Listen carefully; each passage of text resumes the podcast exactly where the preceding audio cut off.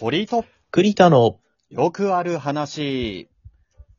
どうも、堀井と栗田のよくある話の堀井です。どうも栗田です。よろしくお願いします。よろしくお願いいたします。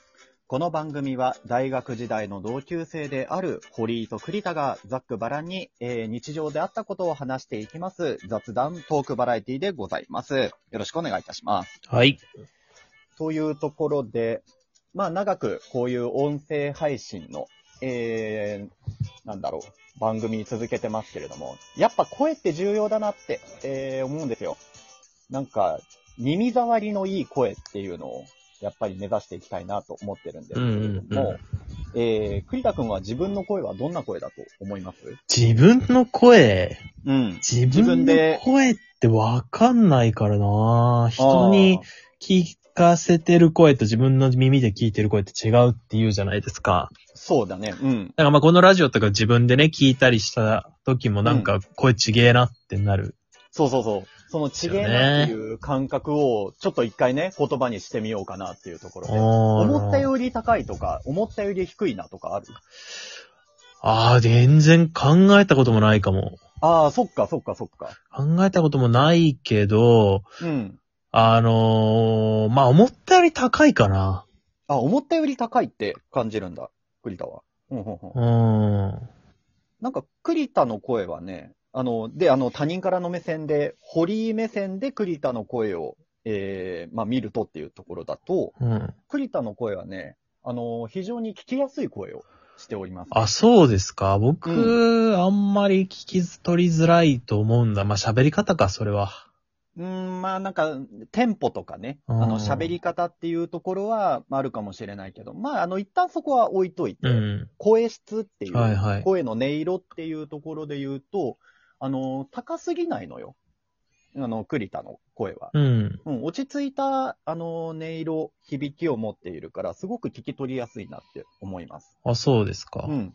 で、あの、話し方にちょっとまあ関わるかもしれないけど、まあ重要なところとかで声の抑揚が、やっぱりなんか学生時代とか、あのミュージカルのね、うんうん研究会とかね、はいはい。うん。なんかそういうお芝居みたいなところをやったところが、まあちょっと生きてるのかもしれないけど、まあやっぱり抑揚の付け方とかがあるから、そこの声の幅とかもあって、すごく、あのー落ち着いた音色、うん、声だなっていう評価でございますね。はあ、ありがとうございます。うん。で、えーで、自分で自分の声を、じゃあ、えー、堀井の声はどうなのうん。っていうところなんですけども、はいはい堀井はね、自分で自分の声聞くと、えー、自分、あ、高いなって思いますね。あの、ああ、やっぱう。そうなんじゃん。俺もだって自分の声そう思ったもん。ああ、思ったより高いなって、まあうんでもそうよね。自分で聞くとちょっと高めに聞こえるよね。うん。実はね、ちょっと低めに出してるのよ。話すときって。ああ、意識してってこと？意識して、うん。へー。今のこの声も、意外と、あのー落ち着いた感じに聞かせたくて、うんうん。で、あと、栗田くんとのちょっとまあ差別化でやりたくて、うん。でも高い声だと、ずっと出し続けてると、厳しいから。まあね、喉詰まっちゃうね。そうそう。だから、じゃあ、あの、低い方でいこうって思って、あの、低めで出そう出そうと。思っているんだけども。はいはい。でも思ったよりは低くないっていうね、っていうところなんですけども、栗田くんから見て、堀井の声の質ってどうすか？これ。まあ非常によく通るんじゃないですか？あ、ありがとうございます。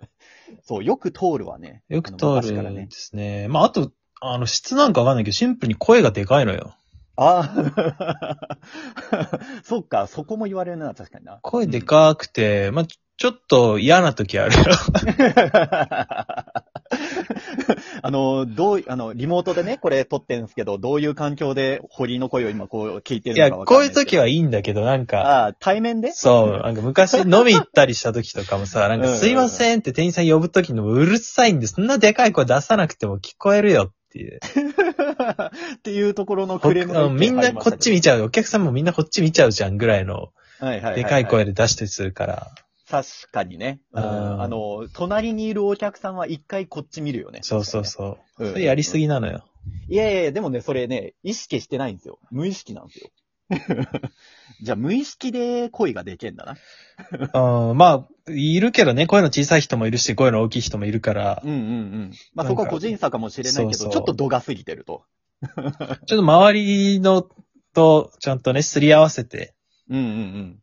っていうところそう。で、適度な大きさにしてもらえると嬉しいですけしたど、方がいいですね、確かにね。うん。っていうところで、まあ確かにね、でもね、声のギャップがあるっていうのに憧れてるんですね。ああ、見た目とってこと？見た目と。ああ、じゃあ、なんかクロちゃんになりたいわけだ。そうそうそう、クロちゃんになりたい。まあ、クロちゃん、クロちゃんとは逆の方向行きたいんだけどさそうですか面白い方向になっちゃうじゃん、クロちゃんだと。可愛い顔して、めっちゃ、あの、いあの低い声みたいなね。そうそうそうそう、そういうことそういうこと。ちょっとやっぱ見た目がね、もうどうしようもならないじゃないですか。やっぱもう、あの、劣化していきますし、どんどんどんどん。いや、それはそんなことはないよ。もう年取ってどんどんかっこよくなっていく人もいるし。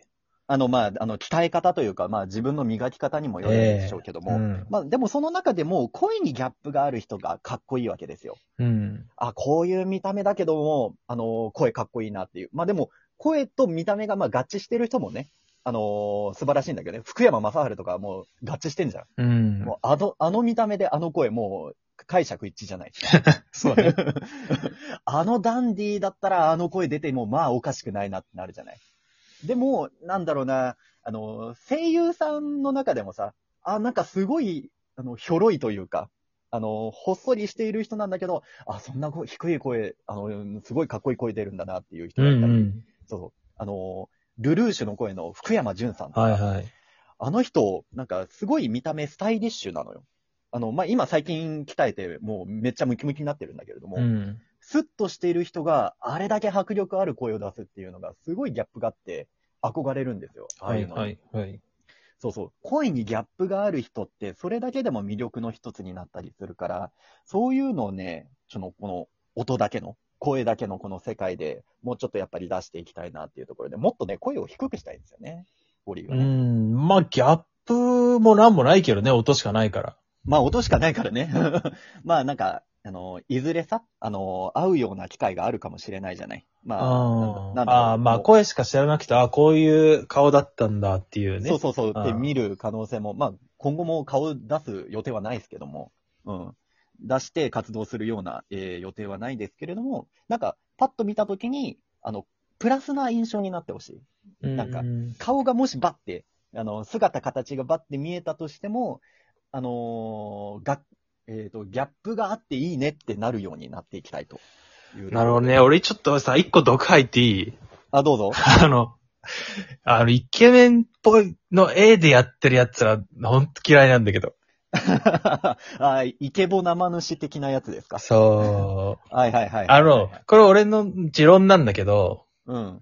あの、すごいイケメンの絵とかでのアイコンでやってるやつはもう全員ブスだよ。今の VTuber っていう文化がすごい盛り上がってる中に一石投じましたねう。ん。あーまあ確かにね。いやまあ、あのーその VTuber プロでやってるのって中身結局さ、その声優とかだからさ。まあ結局はね。うん。からまあ、最近の生産見た目整ってる方も多いですけど、うん。ことラジオトークとかそういう一般のに関してはもうひどいもんだと思いますよ。確かにね、ちょっと劣等感の裏返しですよね。うん、まあニコニコの時からそれはもうそうなんだよ。ああ。なんか事故で映ったりとかね。そういうのよく見ますけど。ええもうそう思いますね。偏見、偏見ですよ、これ。あの、まあ別に特定の個人のことを言ってるわけではないんです。そうですね。あの、誰かの、あの、イメージ図が頭に浮かんでいるかもしれないですけども、う誰か特定の個人をね、言ってるわけじゃないそうなんですよ。も。もうまあ、そういう偏見を持っています、僕は。えっ、と、それはね、堀井も思っている。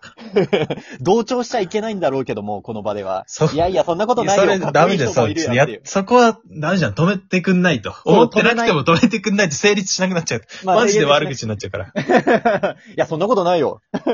堀井だってね、えー、堀井だってじゃねえや。えー、かっこいい人いますよ、絶対。声がかっこいいっていうことは見た目もかっこいいんですよ。えー声磨いてる人はやっぱ見た目もかっこいいですから。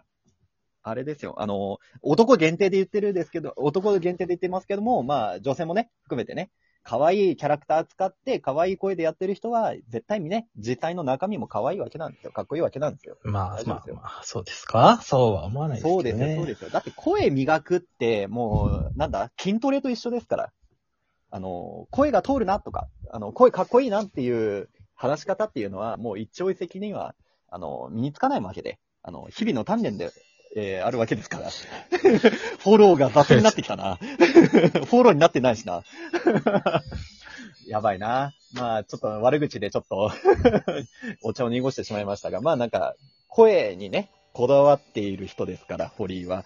えー、声にギャップがあるような、えー、この先目目指していきたいなと思っておりまして、そういう話を声は、今日はさせていただきました。